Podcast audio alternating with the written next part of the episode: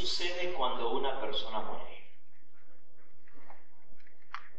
Hay muchas ideas con respecto a esto.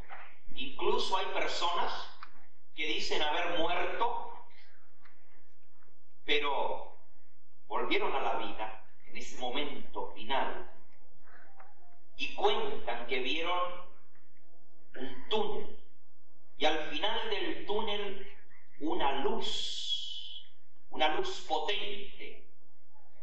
Y ellos dicen que pasaron por el túnel de la muerte, pero que detrás de ese túnel hay luz y hay vida. ¿Quién nos puede decir realmente lo que hay detrás del sepulcro? ¿Quién tiene las llaves para descifrar este misterio? Abran sus Biblias en Apocalipsis capítulo 1. Dice en el versículo 17 y 18. Cuando lo vi, caí como muerto a sus pies, pero él puso su diestra sobre mí diciéndome, no temas yo soy el primero y el último, y el que vivo, y muerto, mas sé aquí que vivo por los siglos de los siglos. Amén. Y tengo las llaves de la muerte y del Hades. Jesús, el que estuvo muerto, y vivió. Es el único que puede descifrarnos el misterio de la muerte, porque Él murió y volvió a vivir. Él puede decirnos lo que hay detrás del sepulcro y de la muerte. ¿Qué pasa cuando una persona muere? ¿Qué es nosotros le tenemos miedo a la muerte. Pero Jesús dice, no temas, no temas. Yo estuve muerto y volví a vivir y tengo las llaves de la muerte.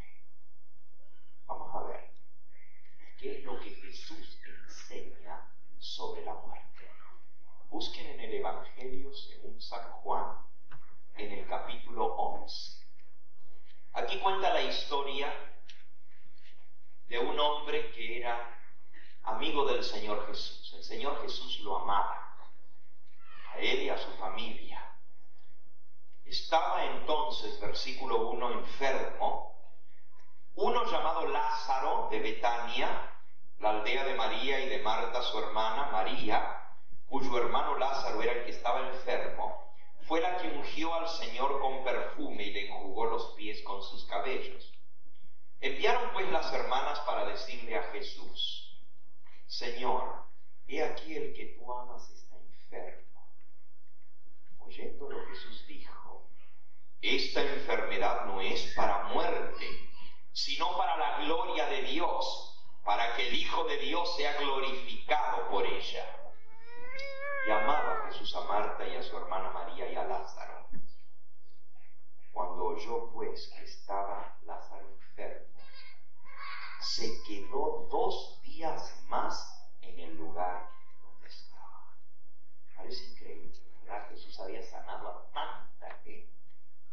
Y ahora que su amigo íntimo se enferma, la familia donde él se había quedado tantas veces porque cuando él iba a Jerusalén se quedaba en casa de Lázaro, de María y de Marta. Él había llegado a amar, dice aquí esta familia, como su propia familia aquí en la tierra. Y cuando ese amigo íntimo cae enfermo, en lugar de ir Jesús a sanarlo, se queda dos días más tranquilo en el lugar donde está. Él tenía un propósito. Dice Luego, después de esto, dijo a los discípulos, vamos a Judea. Otra vez, y dijeron los discípulos, rabí, acaban de querer matarte allá los judíos en Judea. era ya? Y respondió Jesús, no tiene el día doce horas. El que anda de día no tropieza porque ve la luz de este mundo, pero el que anda de noche porque hay en él luz. Dicho esto les dijo, nuestro amigo Lázaro, ¿qué dice? ¿Cómo dice? Duerme y voy a qué? A despertarlo. Dijeron entonces sus discípulos, Señor, si duerme, que se va a mejorar. Pero Jesús decía esto de la muerte de Lázaro y ellos pensaron que hablaba del reposar del sueño. Entonces Jesús les dijo claramente, Lázaro ha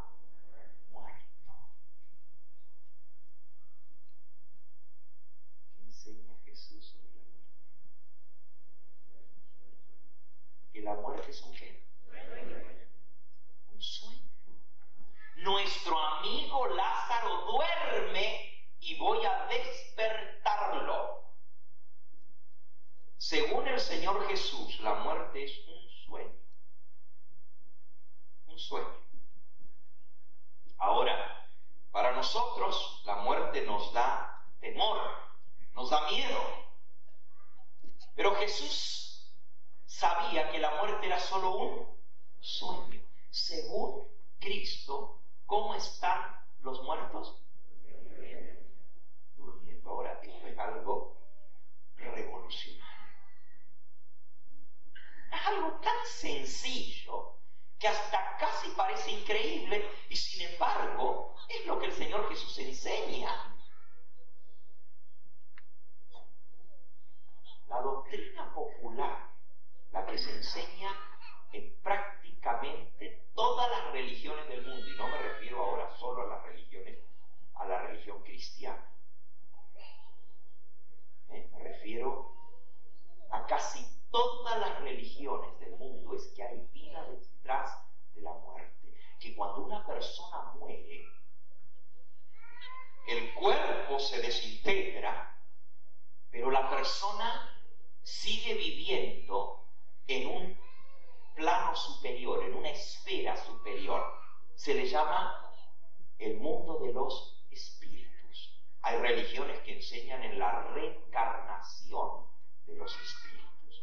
Hay otros que enseñan que el cuerpo es prisión o cárcel del alma, pero que en la muerte el alma o el espíritu se libera de la prisión del cuerpo y ahora está libre para volar. La religión cristiana popular enseña que cuando una persona se muere, el cuerpo muere, pero el alma no puede morir porque el alma es inmortal. El alma o el espíritu se separa del cuerpo y entonces sigue viviendo en un plano superior. Si la persona fue buena, dice la religión cristiana, y murió sin pecado, citando ahora a la religión más grande, la popular, sin pecado mortal, el alma va a la gloria, va al cielo. Pero si la persona murió en pecado mortal, el alma va a dónde? Al infierno, a ser torturada en los fuegos del infierno. Y si la persona murió en pecado venial, entonces va al purgatorio a purgar sus culpas para luego entonces ir al cielo. Todo esto es muy interesante pero no es lo que enseña la palabra de Dios. Los griegos pensaban que la muerte era algo maravilloso, que se debía bienvenir a la muerte, porque la muerte era la liberación del espíritu de la cárcel del cuerpo. ¿Se acuerdan de aquel famoso filósofo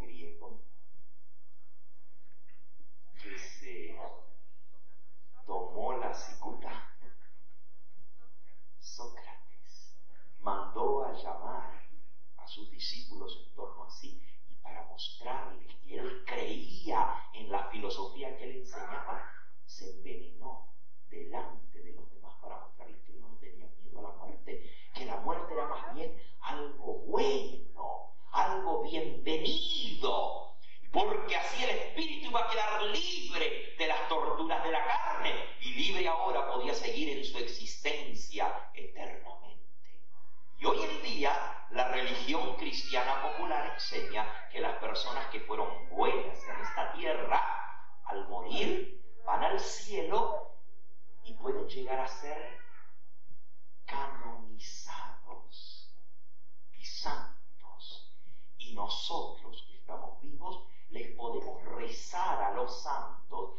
podemos pedir que intercedan por nosotros ante Dios y como ellos están en el cielo con Dios, pueden escuchar nuestros rezos y oraciones y pueden interceder ante Dios por nosotros.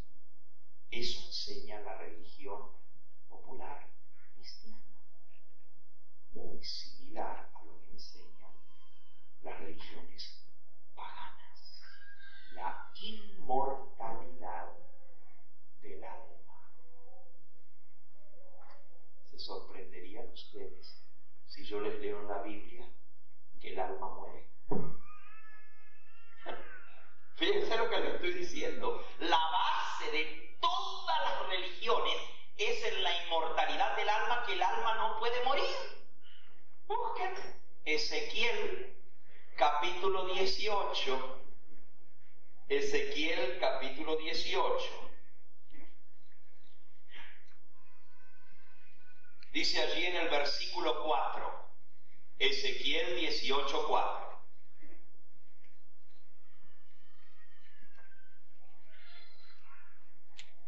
He aquí que todas las almas son mías. Como el alma del Padre, así el alma del Hijo es mía. El alma que pecare, esa que.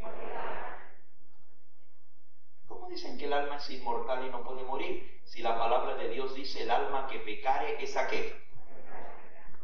Morirá.